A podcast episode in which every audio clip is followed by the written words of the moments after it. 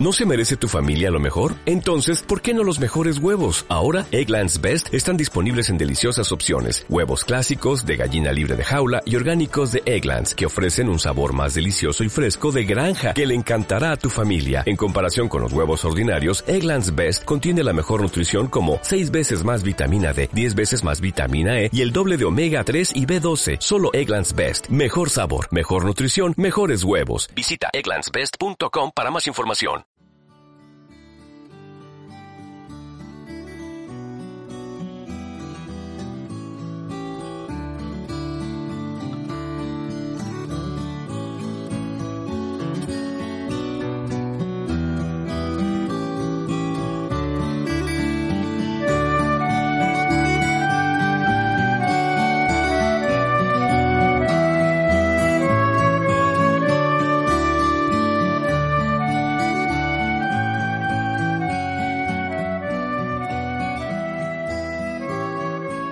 Buenos días, apreciados amigos.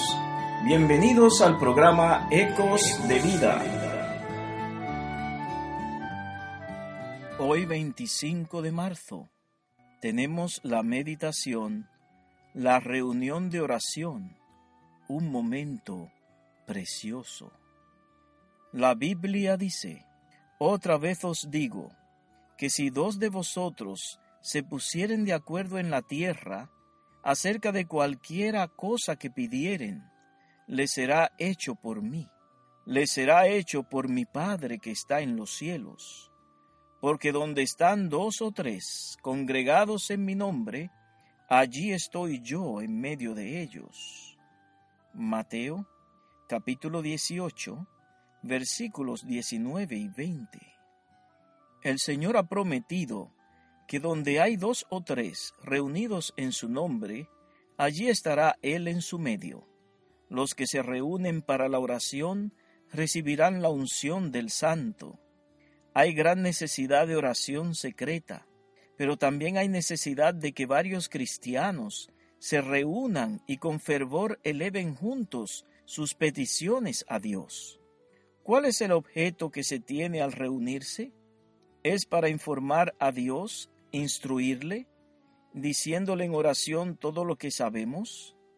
Nos reunimos para edificarnos unos a otros mediante el intercambio de pensamientos y sentimientos para obtener fuerza, luz y valor al conocer mejor nuestras esperanzas y aspiraciones mutuas, y al elevar con fe nuestras oraciones fervientes y sentidas recibimos refrigerio y vigor de la fuente de nuestra fuerza.